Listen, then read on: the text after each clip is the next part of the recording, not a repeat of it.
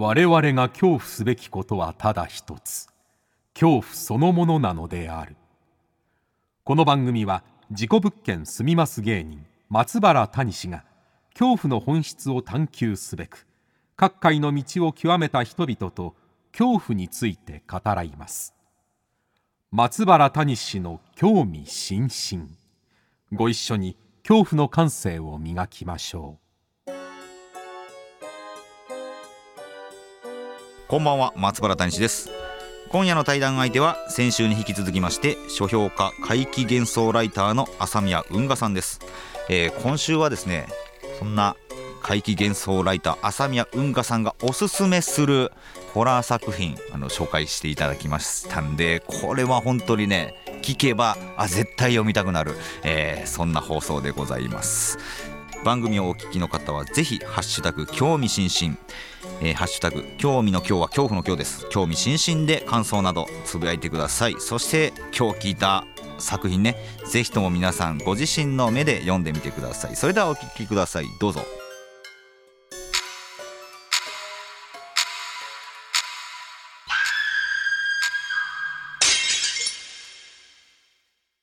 はいそれでは先週に引き続きまして今夜も朝宮運河さんと恐怖について語らいます。どうぞよろしくお願いします。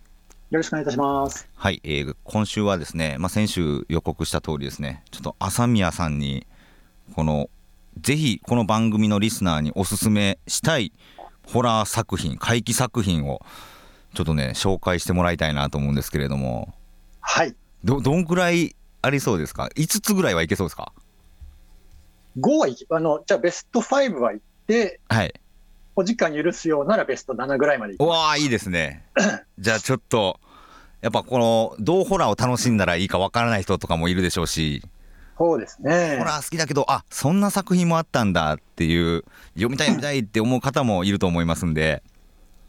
ちょっと朝宮さんのもうセレクションでちょっと紹介していただけたらなと思います。はい、はい、お願いいたします、うんまあ、そもそも皆さんね、やっぱりホラー映画は見るけど、ホラー小説はちょっと読まないとかね、怪談実は、実は怪談が好きでよく聞くけど、あんまり作り事の小説は読まないよっていう方もいらっしゃると思うんですけども、まあ、それは結構もったいないなと。思ってまして、やっぱりその作家さんが想像力を巡らせて、こんなに怖いこともあるんだ、こんなに怖いこともあるんだって考えるわけですよね。はいはいはいそれを物語の形であの読ませてくれるわけで、やっぱりホラー小説っていうのは面白いんですよ。で、まあ、今の日本のホラー小説っていうのは、まあ、すごくいい状況になってて、はい、あのどんどんどんどん面白い作品が出てるので、うん、これはね、あの怖いものが好きな方、特にこのね、興味津々に聞かれてるような方は、絶対読んだ方がいいなと思うんですけども、うん、まず、あの、一作目に何を思ってったらもうなんといってもその、これですね、鈴木浩二さんのリング。あリング。いいですね。はい、はい確かにリングの良さをちゃんと教えてくれる人っていな、あの聞きたいです。あのリングって皆さんね、はい、あの映画は知ってますとか、はい、あるいはそのなんとなく貞子というあの白い着物とねあの洋服と黒髪のお化けが出てくる映画でしょっていう感じの認識の方が結構多いような気がするんですね。はいはいはい。まあ、それもそのはずでリングが出たのって、1991年なので、あ、そうか、前、だいぶ、もう32年前なんですよね。うん。割とバブルの時代に出てるホラー小説なんですけども、でもこの時代にそのリング、鈴木浩二さんがリングを書かれたことで、本格的に日本のホラー小説っていうジャンルが、まあ、始まったと言ってもいいぐらいの、なんでしょうね、本当に始まりのね、笛をピーッと吹いたような作品というのかな、そのぐらいの位置づけですよね。はいはいはい、で、リングっていうのはまあご存知の方も多いと思いますけれども、ある主人公が呪いのビデオというね、あの、まあ今ビデオってあんまりないんですけど、映像作品を見てしまったことで、1週間以内にその呪いに感染して死ぬ運命になって、うん、まあそれを解くために、あの友人と一緒にいろいろとその謎、映像の背後を探っていくと、まあ、最終的にはその貞子という女性にたどり着くというホラー小説なわけですけれども、これね、本当によくできてて、はい、あの構成に無駄がないんですよね。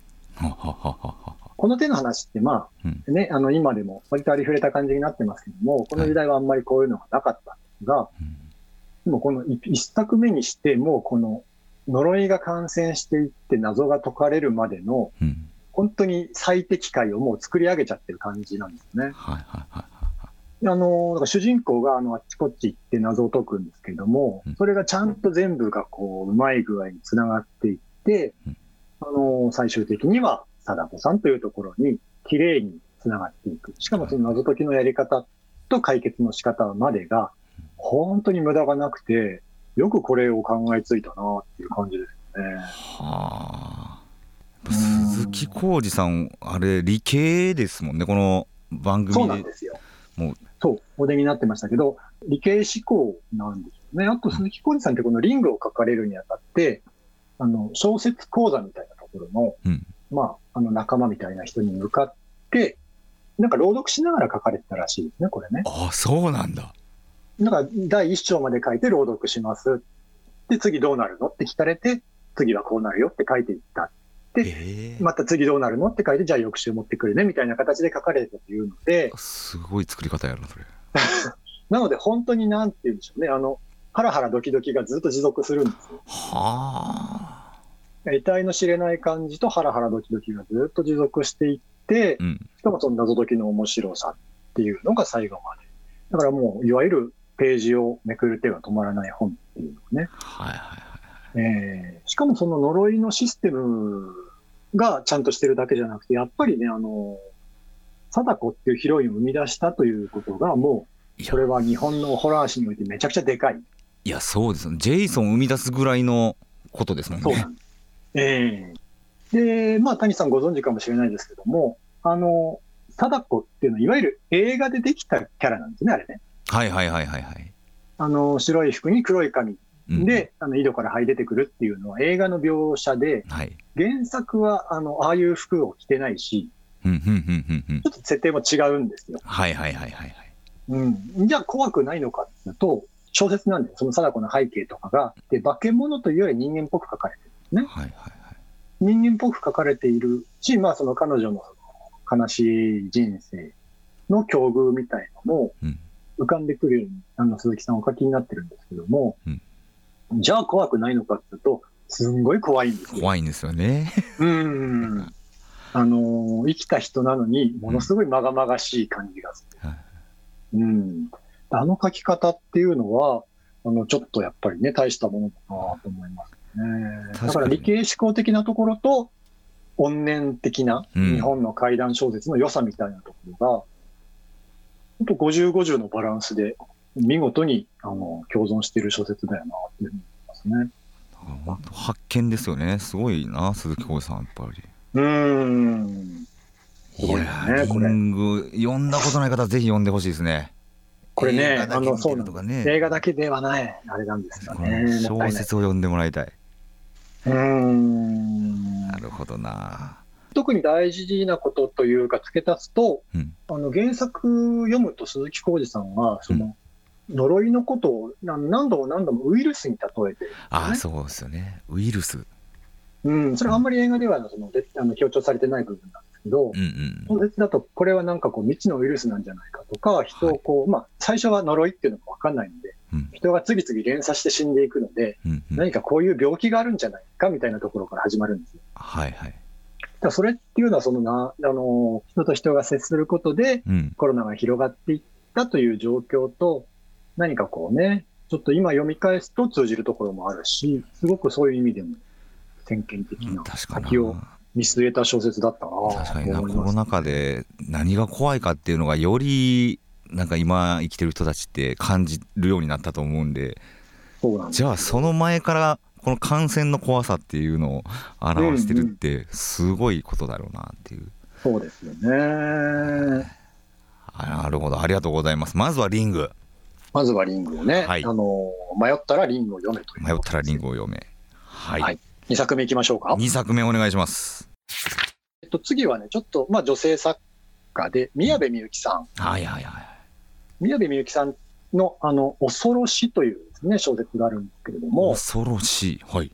はい。ひらがなで恐ろしと書いて、まあ、サブタイトルが、三島屋編長百物語ことはじめというですね、小説で、宮部みゆきさんって、まあ、たくさん映画になっている模倣犯とか、あの理由とかですね、あの日本を代表するミステリー作家なんですけれども、うん、とっても怪談ホラーがお好きな方なんですよ。で、あの実際怪談もたくさんお書きになっていて、うん、特にその江戸時代の、まあ、町の人たちを主人公にした怪談小説っていうのをたくさん書いてるんですけども、はいはい、この恐ろしいっていうのがその代表的なものの一つなんですね。うんうん、あの、三島屋シリーズってすごく長いシリーズの一冊目なんですけれども、はい、これどんな話かっていうと、うん、主人公はおちかちゃんっていう、まあ、あの女の子で、うん、このおちかちゃんっていうのは悲しい事件に巻き込まれてですね、あの、言い名付け、結婚する予定だった青年を、まあ、無残に殺されてしまうわけですね。はい。で、そのことですごく心に深い傷を負っちゃって、うん、もう立ち直れないぐらい人生絶望して落ち込んでしまう。でそんな時に彼女は、まあ、親戚の、まあ、三島屋さんっていう、江戸の神田というところにあった、あの、お店に預けられる。まあ、ここが割と裕福なお店で、いろんな人が、お客さんが来るわけですね。はいで、ちかちゃんはそこでなんかこう、ひょんなことから、いろんなお客さんのこの身の上話みたいなのを聞く役目になるわけですよ。で、身の上話って言っても普通の話じゃなくて、まあ、ことごとくこれが怖い話とか、君の悪い話とか、わけのわからない話とか、なんですね。で、まあこれがその、なんとなく百物語になっていって、だんだん評判を読んで、いろんな人がその三島屋さんにやってきて、おちかちゃんに百物語をしに行くようになるっていう話のシリーズで、なるほどだからあの1話完結で、まあ、いろんな話が読めるっていう感じ。でこれってまずすごいのは、その、普通百物語ってね、あの、皆さんご存知だと思いますけど、大体その、一堂に一つの座敷に集まって、はい、一晩で100話やりましょうっていうのが百物語ですけれども、うん、あの、宮城みゆきさん、それをまあ一人で全100話をね、短編小説で書くよっていうすごい大変なことをしているシリーズなんですね、これね。すごいな。はいはい。で、おちかちゃんがその聞く話っていうのが今言ったように、うん、本当にね、ちょっと容赦ないんじゃない？稲部さんっていうぐらい怖いんですよ。あの、そんなに傷ついた少女にそんな話を聞かせていいのっていうぐらい、そうですよね。嫌な話とか。好きな人殺されてますもんね。そうなんですよね。そうそうそう。なんですけれども、そこがね、あのこの小説の一番の面白い仕掛けで。確かに絶妙な設定やな、これ。うん、ええー、あの心に傷を負った人っていうのは、はい、本当に言えようと思ったら、あの心を癒されようと思ったり、元気になろうと思ったら、うん、やっぱりある程度、その、悲惨な話とか、辛い話とか、あるいはもう不思議で得体が知れない、この世の奥底を感じさせるような話に触れることで、うん、なんか初めてこの、ちょっと浮上できたりとか、人生に向き合う気になるんじゃないかっていう、そういう連作なんですよね。これは、わあ、なんか平山夢明さんが言ってたことを思い出すな。うん。確かに。そうですね。だからその、ホラーとか怪談の持つ、まあ、紅葉って言ったらね、ちょっと言葉が軽いかもしれないですけれども、まあ、力ですよね。階段の力。うん。わ、ここは本当なんか真理に近いというか。そうなんですよ。ねえ、ここ本質ですよね。えー、その怖い話の。ね、うん。だからこそのこの設定なんだ。そうなんです。あのー、なんでそのね、あの 私もそうだし、谷さんもそうだと思いますけど、はい、なんでそんな怖い話好きなのってよく言われたりするじゃないですか。えー、うわ、なんか繋がってきたな。はいはい。わざわざ不謹慎ねみたいな話にもなるし、そうそうなんだけど、本当にその、おちかちゃんみたいに辛い目にあった人っていうのが、うん、元気になるにはね、その明るい話じゃだめなんですよね。うわはいはいはい。そこには本当に世の中の闇とか、うんはい、人間の狂気だったり、本当に邪悪な部分みたいなものっていうのが、この世にはあるんだよっていうことを、物語の形で触れるわけですね。はいはいはいはいはい。で、まあそこ、そのお座敷で話したことはもう二度とその口外しませんよ。こう語ったら語り捨て。で、もうその忘れていってくださいね、みたいな感じでそこの毎回毎回話に来るんですけれども、うんうん、で話す側も本当にその今まで誰にも話せなかったようなことをおちかちゃんにだけ話して帰っていくんですよ。はいはいはい。だから階段を語るっていうことは何だろうとか、階段を聞くとか、聞くとか楽しむっていうことは何だろうっていうことを、宮部さんはこの恐ろしいのシリーズでずっと書いてる、ね、すごいな、これはすごいでしょ、これ。鱗ですね、目から。はあ。うわ、なんか一個答えが確信に変わった感じがしますね、これ。ええー、うわ、読みたいな、それ。うん、いや、これ面白いですよ。これは読みたくなった。かなり怖い物件ものとかもね、入ってるので、ね、おすすめですね。これすごいな宮部みゆきさん。宮部みゆきさん、すごく階段がお好きなので、うん、とっても考えられたと思うんですよね。なんで階段が好きなんだろうっていうことを。で、その一つの答えがこういうふうな階段を持ったらっていうことに到達されたんじゃないかなという気がしますね。いや、これは興味湧きました、すごい。おすすめですね。まあ、あの時代小説ですけども、もうおすすめでございます。うん、はい。じゃあ3作目、お願いします。はい。3作目は、これも映画で皆さん見てるかもしれないですけど、小野冬美さんの残影ですね。出た、残影。はい。はい。えー、これももうね、あの最近の小説のような気がしますけど、2012年なので、まあ、原作読んでないよとか映画も知らないよっていう方もそろそろいらっしゃるかもしれないですけども、まあ、小野文さんが、まあ、残影という小説を書かれたのが2012年で、この後、あの、はい、そうですね。で、残影住んではいけない部屋というタイトルで、まあ、映画になって、これが結構ね、はい、話題になりましたよね。そうか。で、僕、その年から住み出してますからね、事故物件。おお、歴史がありますね。ねいろんな、なんか、きっかけ、タイミングっていうのが。そうそうそう、はい、そうですね。だから残影っていうのは本当に、谷西さんがやられて以降、話題になった事故物件ものの、まあ、金字塔というか、はいはい、本当に頂点みたいな小説なんですけれども、うんうん、えー、そっか、同じ年なわけですね、谷西さんの方、ね、いや、そうですね、そう言われてみれば。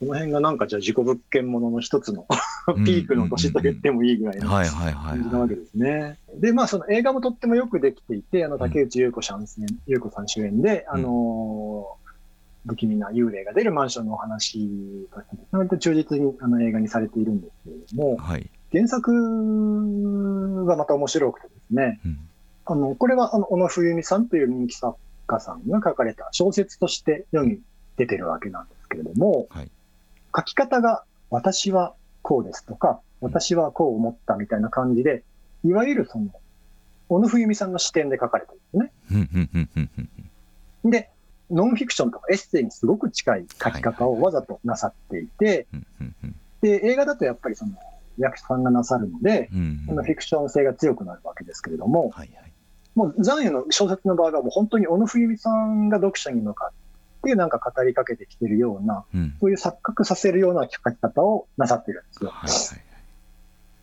はい、で、さらに、あの、そういうノンフィクションっぽくするために、うん、作品の中に平山夢明さんとか、はい。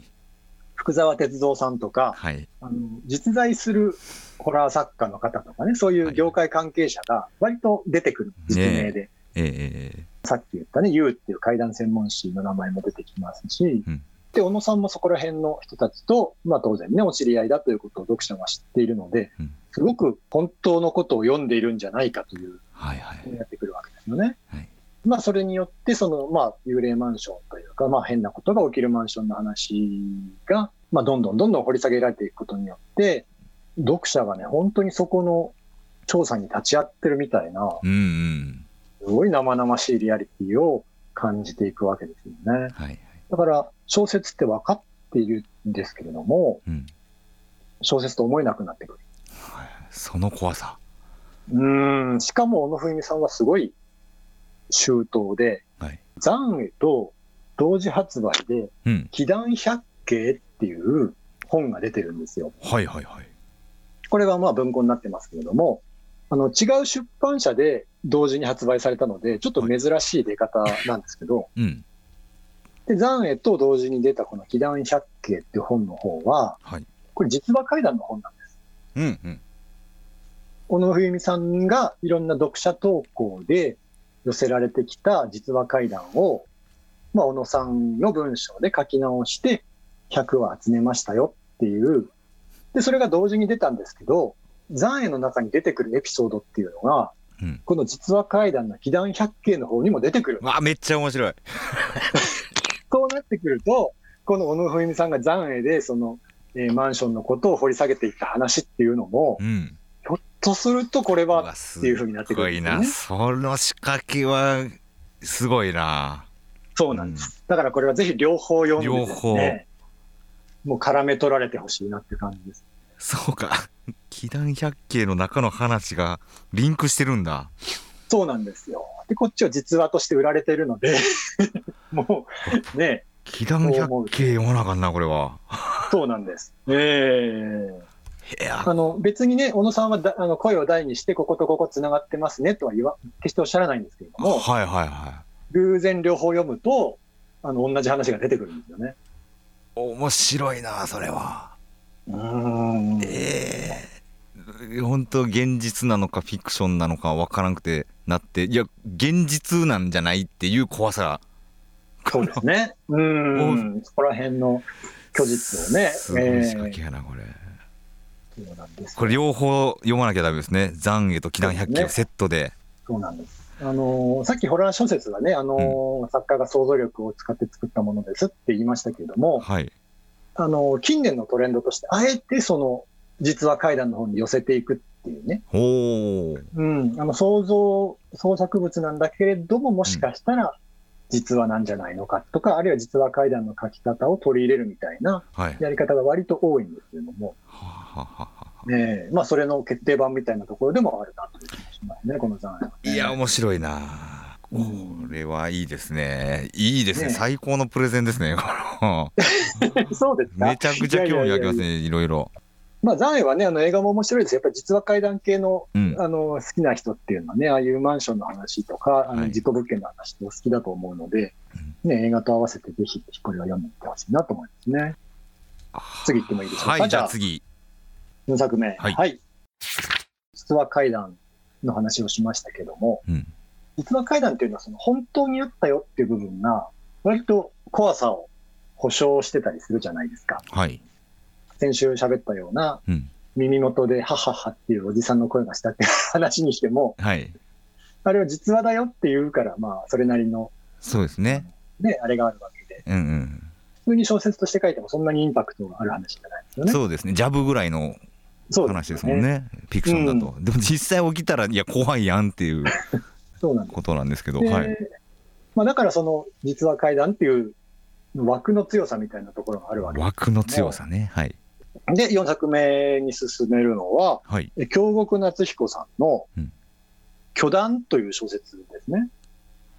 巨団は虚構の虚で、まあ、段は階段の段なので、結構これどういう、まあ、短編集なんですけど、どういう本かっていうと、はいうん、虚ですから、まあ、嘘だよってこと。嘘だよっていうことも言っちゃってるんですタイトルで。そう、嘘談だよって言ってるんですね、巨談、いくつも短編が入っていて、どれも読むと、すごい生々しい、あの、いかにも実話っぽい書き方をされているんですね、京極夏彦さん。はははは京極夏彦さんって、まあ、あの、あんまりご自分のことをね、書かれたりとか、ご自分のプロフィール的なところを、そこまでその作品に反映されないですも、うんうんうん。この巨団に関しては、まあ、ご自分、ご自身の、まあ、若い時の友達がこういう人がいてねとか、まあ、自分の親戚にはこういう人がいたんだよねって、その人はちょっと変な宗教にはまってしまってね、みたいな話みたいなとか、うんうん、あるいは自分の小学校にはこんな気持ち悪い都市伝説があってね、みたいな話を書かれるんですよ。うんはいはい、でその文章が、いわゆる実話怪談の書き方にあの近いものになっていて、はあえー、で読んでいくと、うわー、怖いなと思うんですけれども、うん、最後の一行で、でもこれは嘘なんだよねっていうことを毎回書くんですよ。えー、何その、その書き方。すごいんですよ。うん。だからさっき言った、あの、実話であることが怖さを担保するのと全く逆のことをやっていて。逆ですよね。怖いだろ、怖いだろって書いといて、嘘なんだけどねって言うんですよ。だからもう、読者としてはこの気持ちの持っていきようはどうしたらいいのっていう。すごいごちゃぐちゃぐちゃにしてきますね。そうなんですね。すごいだからあの書き方としてアクロバティックなことをなさっているんですよ。はあ。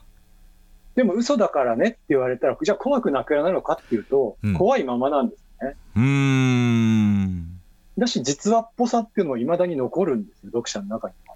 はいはいはでも最後の行で、あの、いろんな言いどで言葉は変わってるんですけど、うんまあ最終的にこれは嘘なんだよっていうことが明かされて終わるっていう小説集で、どんな気分になるんやろうそうなんですよね。何なんだこれはっていう感じです。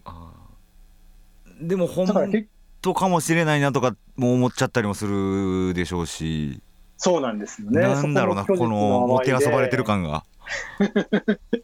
おそらくいろんな部分はあの本当に実話なんだと思うんですよ。はいはいええあの人の人間関係であったりとか、はあのちょっとしたエピソードっていうのはおそらく京極さんが本当のことを混ぜながら書かれてるんでしょうけど、だから結局我々が怖がるのって実話だから怖がってるのかはい。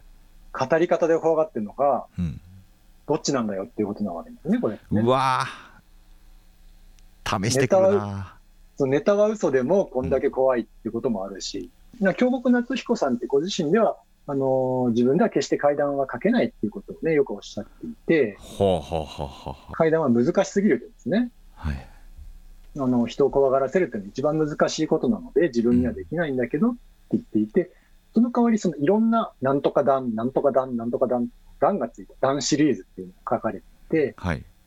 それはその階段の周りをなんかいろんな方からつっついてみたりとか、めくってみたりとかはい、ひっくり返してみたりとかっていう、まあ、幽談、あの、かすかな幽霊の幽の段とか、うん。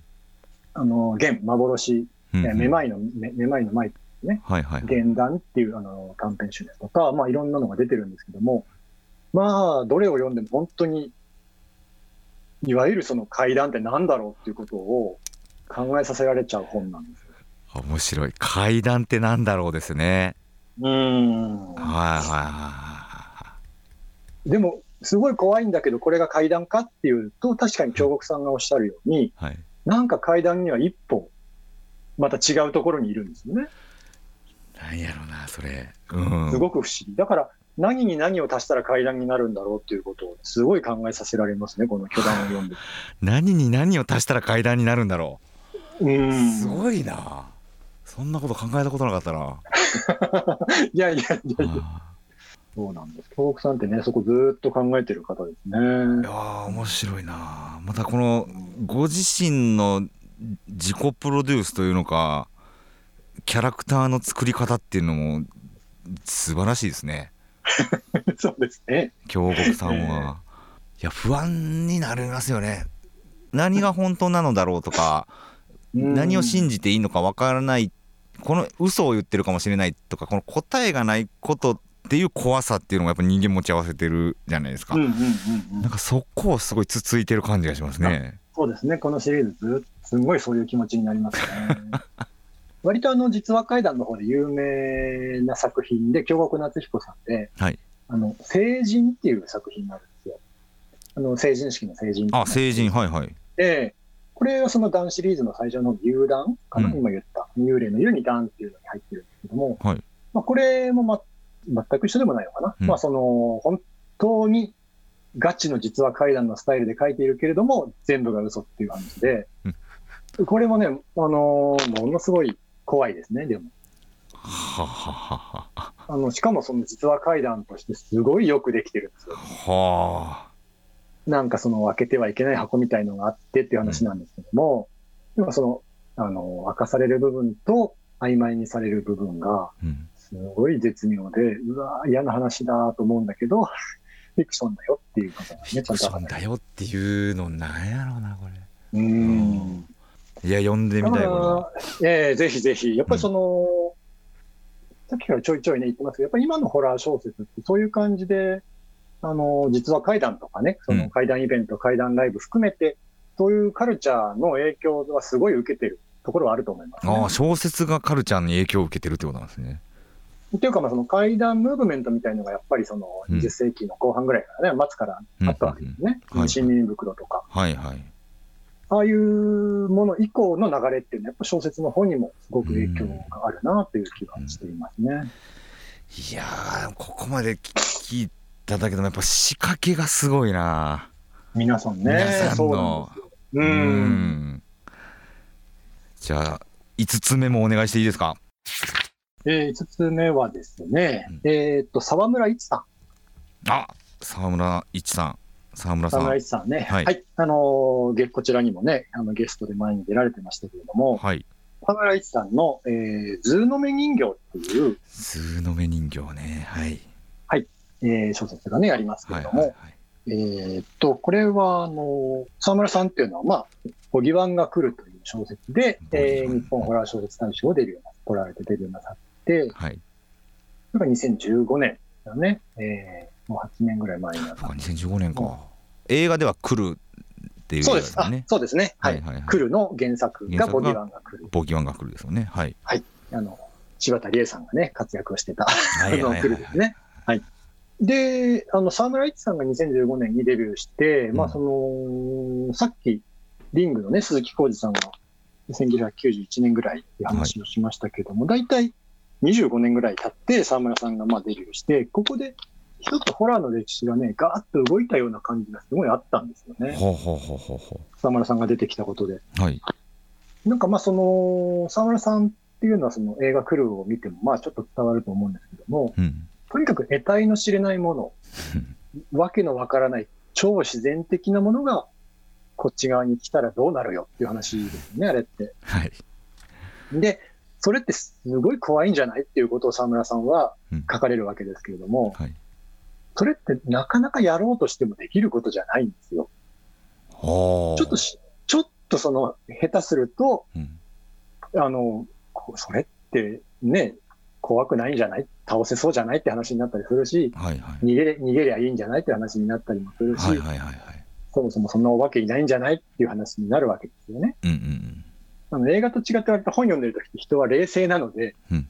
あの、ツッコミを入れちゃうわけです。うんはあは。ただその、沢村さんのボギワンが来るっていうのは、そこを本当にあの、リアリティ持って見事に書かれていて、うんここでその超自然的なものってやっぱ怖いだろうっていうのを本当に示したのがぼぎわんが、来るだったような気がするうんうんうんうんで、その次に書かれたこの2作目の、えー、ずうのめ人形っていうのは、うん。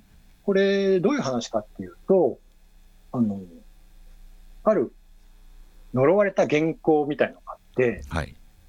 それを読んだ人が次々と変死していくと。で、その死ぬ人は、その目の視界の中にですね、えーこの黒い着物を着た日本人形の姿が見えて、うん。それがだんだんだんだんとこう、こっちに近づいてくると。うん。で、それがとうとうこっちに近づいてきたときに、その人は死んじゃうよっていう話なんですけど、はい。これっていうのは、あの聞いた方もね、わかると思うんですけども、リングのパターンをやってるわけですよね。そうですよね。はい。うん。まあだから、はっきりとこれ、リングをやりますよっていうことを、まあ、デビュー2作目にして沢村さんはおそらくね、意識されたと思うし、はいはい。作品の中にもリングっていう名前が出てきます。うんうんねうんうん。だからまあその、ジャンルのお約束というか、はあはあはもうホラーっていうのはこういう風なお約束があるよね、こういうパターンがあるよあねっていうことを、まあ、澤村さんも読者もある程度、はい。まあお互いに知っていて、はいはいはいその上で何をやるんだ、新しいことをやるんだよっていうことをこのずうのめ人形でやられてるので、これ読んだ時に、すごいホラーのジャンルが一巡した感じがあったんです。よ。ああなるほどね。はいはいはいはいなんか今までの書き手もそうだし、読み手もそうだし、ジャンルをその好きでいた人がはい。みんな、その送り出す側とかになって、はいはい。やっぱそこのジャンルとしての成熟みたいなものが、うんうん。この人形であったなっていうなるほどなで漫才で言うと、なんかこのべっぴんさんべっぴんさん一つ飛ばしてべっぴんさん自体をいじるじゃないけどそれを踏まえてさらにみたいな。そうです、そうです。ええ。なんかそこでね、うん一つが、一つ世代が進むじゃない。はいはいはいはい。うん。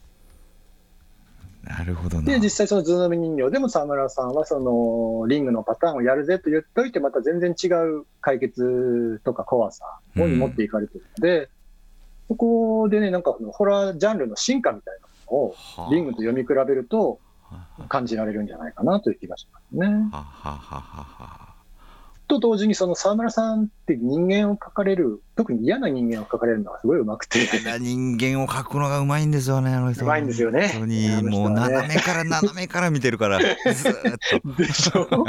あのそうですよね。ええ谷井さんとね、沢村さんが、あの、事故物件について前に対談なさってたのを僕がライターとして入った時に、はい、ありましたね。横で聞いてて、二人ともひねくれてるからすごい面白かったですよね。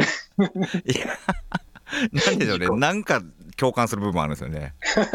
澤村さんと。なんか、なんかね、似た者同士な感じがね。はいはい。なんか壊したいとか、なんだろうな。突っ込みたいとかなんかね、あの、真剣にやってる人とかにちょっとね、あの、斜めから。斜めからなんですよね。そのずうの人形もそういう風なところがあって、うん。あの、ホラーでマウンティングしてくる嫌な中年男性が出てくるんですよ。はいはい。だから、あのー今時のね、J ホラーはね、みたいなこと言う変な親父が出てくるんですはいね、これ。はいはい。読んでると、なんか、ホラーファンとして、痛快でもあり、うんド。キッとする そうです ところもよねあ。はいはいは胸の奥がヒヤッとしてですい。ね、やっとする。そういう意味でも怖いよっていう感じですね、これね。いやー、沢村さんらしいというか、そうなんですよね。あいいですね。ちゃんとなんか皆さんキャラというか、すごい出てますよね。出てますね。えーうん狙いとか、やっぱり皆さんね、やってることがそれぞれ違うので、はこの辺見ていくと、ホラー小説っていうのがもっと面白くなるんじゃないかしらと思います。ね。ああ、なるほどな。ということで、まだ時間大丈夫ですか？はい、大丈夫ですよ。はい。じゃあ、はいあと2つ。やりましょうか。ははい、。はい、すいませんね。いいはい、なんかこうね、あの、熱いオタクみたいで嫌ですけども。いやー、熱いオタクの話が。が面白いんですよ、やっぱ。はい。そうでしょうか？えええーっとですね、じゃあ、6作目いきますね。2021年に出た小説で、はい。六花公園さんという方のうん骨絡みという小説がね、あるんですね。ああ、はいはい。んあの、書店で見ましたね、骨絡み。これはね、かなりあの SNS とかでバズった小説で、うん。もともとネットで発表されていたものが、うんあの、すんごい怖い小説がネットに上がってるよっていう感じで、ツイッターであの話題になっては、ははで、まあそこから書籍化につながっていったという方で、ちょっとその、いわゆる新人賞を受賞したりとか、ほう。なんかその賞を取ってデビューされたっていうんじゃなくて、まあ本当にネット発祥で、あの書籍化になったというあの作品ですね。時代ですね。時代なんですよ。そこのデビューの仕方もその今っぽいなというはいはい感じで。もで、この骨絡みっていうの僕もデビュー直前に読んで、うん。あの、いや、すごい怖いと思うと同時に、うん鈴木浩二さん以降、日本のホラーが発展してきたって言いましたけれども、はい。本当にその全部が入ってるみたいな、ほ もう、ホラええホラーの、なん、そう、ホラーの歴史が。はい歴史が、ええお子様ランチと言っていいのか、なんて言っていいのかわかんないですけど、オールスター天丼と言っていいのかわかんないですけど、ははははい。まあ、そういう感じで、鈴木小路さん以降のホラー小説の流れの発展もあり、うん。一方でその2チャンネルとかに書かれた、いわゆる、まあネット会談、シャレコアっていうね、やつありますよね。くねくねとか、ああいうネット都市伝説みたいなものも入ってくるし、うん。あるいはその実話怪談の流れも入ってくるし、うんうん。で、ホラー小説みたいな技法も入ってくるしで、本当にそこら辺のカルチャー、怖いものが好きな人のうんカルチャーを全部なで切りにして入れたみたいな小説なんですよね。ただ手触りとしては本当に、あのネット怪談を普段読まれている方で、い。うん。あんまり小説とか読んだことないよっていう方でも、本当違和感なく読めるみたいな、なるほど。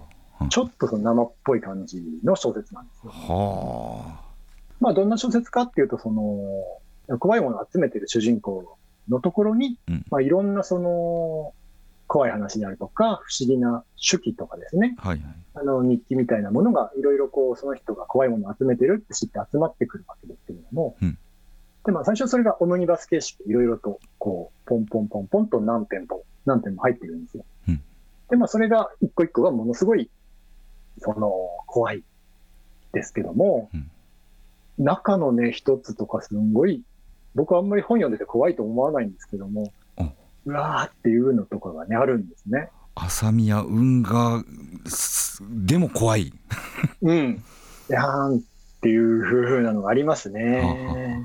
しかもその、お話を集めている人の方にまで、じわじわ、じわじわっとこう、ちょっと変なことが起こり始めるわけですよ。はいはいはい。小説の中で。うん、最初は何の関連もない話をいくつも集めているはずなのに、うん、だんだんそれが繋がっていって、後半になると、一個のすっごい長い回の話になるんですよね。でそこら辺も、まあ、ある意味ネット会談的といえばネット会談的だし、はいはい、まあ、考察系というか、その、うん、ちょっと考察すると変なね、最近割と流行りであるじゃないですか。はいはいはいはい。ああいう感じの雰囲気もありながら、全部まあでも、うん、ええそうなんです。全部のものが、でも読み味としては決してその小説の読み応えなんですね、最終的に。あの、巨大な小説を読んだなっていう感じに、最終的には到達するという。それはちょっとこれが出てきた時はびっくりしますね。やっぱ手法としては新しいというか。ええだし、こんなホラーオタクを煮詰めたみたいな人が突然ぴょこっと出てきたっていうのもね、結構びっくりして。ホラーオタクを煮詰めたような。ええ えー、気になるな。だから、うん、ええ面白いですよ、これは。まあ、僕、これ、文庫版が出た時に解説を書かせていただいたんですけれども、はい、この作者、もしかしたらこの一作で消えちゃうんじゃないのかなって気がしたんですね。すごく失礼な言い方ですけど。えー、はい。っていうのはもう、すごい全部のせなので、もうやりたいこと全部やり尽くしちゃって、はい、もうもしかしたらこのネットの中に消えていっちゃうのかなっていうちょっとはしたんですけども、うん、全然そんなことなくて あの、それ以降もガンガン作品をね、お書きになっていて、あのー、もうそれも全部怖い、あの素晴らしいものをお書きになっていて、デビューしてまだ2年ぐらいの、ね、方ですけども、今も第一線で書かれているホラーさん。ロカ公園さん。ロカ公園さん。はい。はい。これはぜひともチェックです。要チェックですね。これはね、要チェックです。ニューカマーですね、これね。はい、じゃあ、最後。最後ね、あの、一番最新の作品ということで、去年の末に出た、はい、えー、産方父さんっていうね、あの、SF とか、あるいはその、時代小説とかで人気の方なんですけれども、はい。産方父さんっていう方が書かれた、コッパイという小説。コッ灰っていうのはあの骨の灰、あの骨の灰ですね。はい。っていう作品です。うん、あの長編ホラー小説なんですけれども、はい、これどういう小説かっていうと、うん、あのー、再開発の話ですね。都市の再開発の話で、はい、今の梅田、大阪でもね、梅田の方ですごい開発なさってますけども、はい、骨でできてましたけど、はい、えー、そうそう、まさにあんな感じで、はい、東京でいうと今、あの渋谷駅周辺っていうのがすごい、あはいはいはい。あのいつ行っても迷路みたいになってて、うん、なんかもう行くたびに歩きづらいみたいな、苦手なんですよ、はい、そうですよね、地下と地上のアクセスがなんか微妙に難しいという。はいうん、あので、その渋谷駅周辺の再開発を請け負っている、まあ、開発会社の社員の人が主人公の小説で、はい、あのまあ今、本当に渋谷に見ると、もうバカでかいビルがガンガンガンガン建っている感じなんですね、駅の周りに。はいはい、でそのためにはもう地下もまあいっぱい掘るわけですよね、あの、ボーリングをして。はいそこのその開発会社の社員の人が、あの、会社から連絡を受けて、今すぐ現場に行ってくれっていうふうなことになるわけです。で、何なのっていうと、その SNS に、あの、誰かがその工事現場の地下の中に、すごい誹謗中傷みたいなことを書いてると。で、それちょっと調べに行ってくれっていう話で、でどういうことを書いてるかっていうと、その、地下に潜った人がバタバタ倒れてるとか、なんか火事が出たとか、人骨が出たとか、うんうん、そういうそのマイナスのことをネガティブなことばっか書いてるわけですね、はいはい、誰か、匿名のアカウントが。うんはい、でこのままだと、まあ、ちょっと会社のイメージが良くないので、うんうん、本当こそか調べに行ってくれっていうんで、その主人公が地下まで潜っていくわけですね。はいはいはい、で、まあ、早朝の工事現場で誰もいないところをヘルメットかぶってずっと降りていくと、うん、その工事現場の底の底の方に、なんか見たことない鉄の扉みたいに見つけるんです。ほうほうほう。で、こう、ぎーっと開けてなんだろうと思って降りていくと、うん、さらに下に降りていくような通路みたいなのがあって、はい、もっともっと降りていくと、真っ暗なところに、なんかだだっ広い空間があって、うん、うっすらとこう灰みたいなのがこう積もってるわけですね。うんうんうん、で、壁際にはこう、神棚みたいな祭壇があって、はい、でっかく沈めるっていう、鎮魂の鎮って沈めるっていう字が書いてある。で、そこの空間に行くと、ものすごいその人も具合が悪くなって、呼吸ができなくなってくる。うんっていう風な話もうその時点で面白いな。怖いでしょ？面白い怖い。ネット会談とか、その都市伝説によくある、地下に何かありますよっていう話って割とあるじゃないですか。はいはい地下空洞的な話っていうのは。でこれをまあその書かれてるわけですけども、そのまあそのその主人公は結局その地下空洞に入ってあることをしたことで、ものすごい悪いものに取り憑かれちゃうんですけれども、はいはい。まあこの都市の再開発っていうのが、うん。やっぱりその、なんかこのまま開発してていいのかっていうところがね、どっか我々はあるじゃない。はいはいはい地下に何か埋まってるんじゃないのみたいなことをぼんやり想像したりはしますけれども、はいはいそれをものすごく目に見える形で書かれていて、で、タイトルの骨灰ってその骨の灰ってなんだっていうのは、はいあの人の骨を焼いてできる灰のことですよね。はいはいはいで、その、この小説の目の付けどころは、東京都の土っていうのは、うんほとんど人骨が混じってるんじゃないのかっていう着眼点なんですよ。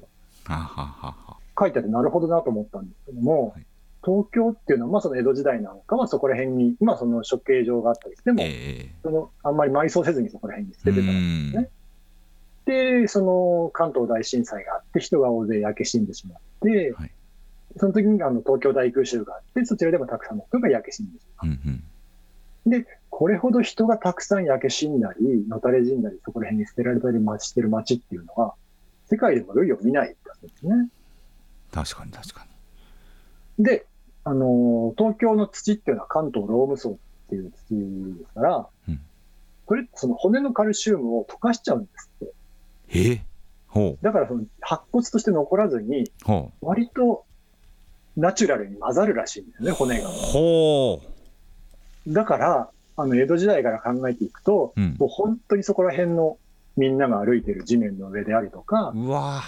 公園の土とかも、まあ人骨っちゃ人骨なわけ面です。白いな。っていう話で、まあだからそれを都市の底に、東京という巨大な都市の底にはそれだけの、まあ、怨念が降り積もっているよっていう話で、すごいスケールのでうんかい。スケールでかいな。あの呪いの話なんですよね。いやーこれはこれは読みたいなこれって、あの、よく事故物件の話をしてて、はい事故物件で人が死んだとかなんとか言うけど、うんそこら辺で人が死んでるじゃないかみたいなよくねはいい。はい言われますゴミとかで言うじゃないですか。はいこのコッパイっていう小説は、そうだよ、本当に死んでるよっていう話なんですよね。死んでるしちゃんと呪いもいっぱいすごいのあるよっていう東京丸ごと一個事故物件みたいな感じですよね、だからね。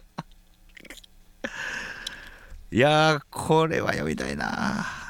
これとその都市の再開発っていう今風の話題が見事に絡んでいて、すごい面白かったですね、これは。近年読んで。いやええあの、方父さんって、はい。あんまりホラー書かれる方じゃないんですけども、ーはい。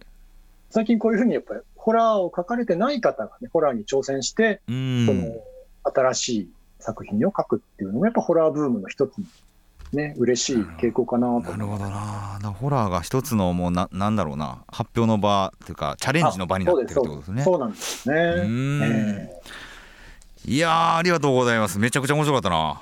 えいやいやいやいや、はい。そうですか？ありがとうございます。これこれはみんなちょっと読みたくなるんじゃないかな皆さ読んでほしいですね。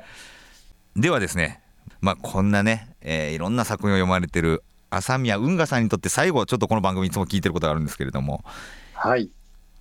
朝宮さんにとって最も怖いものこれをちょっと最後聞かせてもらっていいでしょうかねいっぱい怖いものあるんですよね。いっぱい怖いものがあるそれこそ、蛇とか怖いですし、ヘビー怖い まあ子供の時はお化けも怖かったですし、うんうんあとはその、宇宙とか4次元もすごい怖いですよね。あうちも怖いですよねねえ。だからこういうこ怖いものがいっぱいあって、うんだ究極的にはだから、ああれじゃないですか？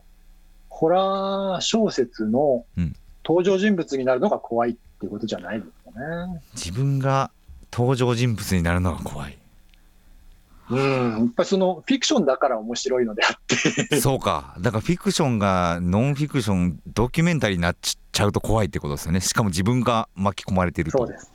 僕、お化け屋敷がダメなんですよ。お化け屋敷僕もダメですね。あ、そんな話もしましたね。なんかね、以前。はい。自分が当事者にならないからホラー小説は面白いよっていうところがあるので。わかります、それは。はい。えー、わかりますって自己物件なんだけど。はい。当事者になってますけどね。はい。えー、えー、えー、だからまあ僕は、あの、ちっちゃい時から割と不思議なものは好きだったんですけども、あの無的なものとか、オカルトは好きでしたけど、はい、怖いものって実はそんなに得意じゃなくて、はあはあ、まあでも、これだけホラー小説が好きっていうのは、やっぱそのフィクションだから楽しいっていうところなのかなと。裏裏を返すとその中には絶対行きたくないですよ、そうか。ドキュメンタリーの中に自分がいちゃいや、もう嫌怖い、嫌だ。うん、楽しめないでしょうね。なるほどな。えー、いやこれはいい。お祈りするしかないですよ。お祈りするしかない。えー、なるほど。いやいや、ありがとうございます。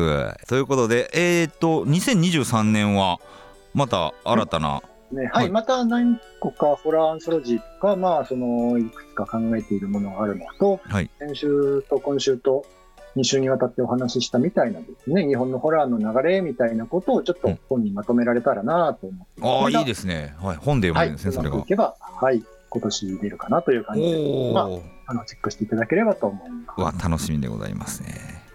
わかりました。ということで、2週にわたり、朝宮運河さんにお越しいただきました。どうもありがとうございました。ありがとうございました。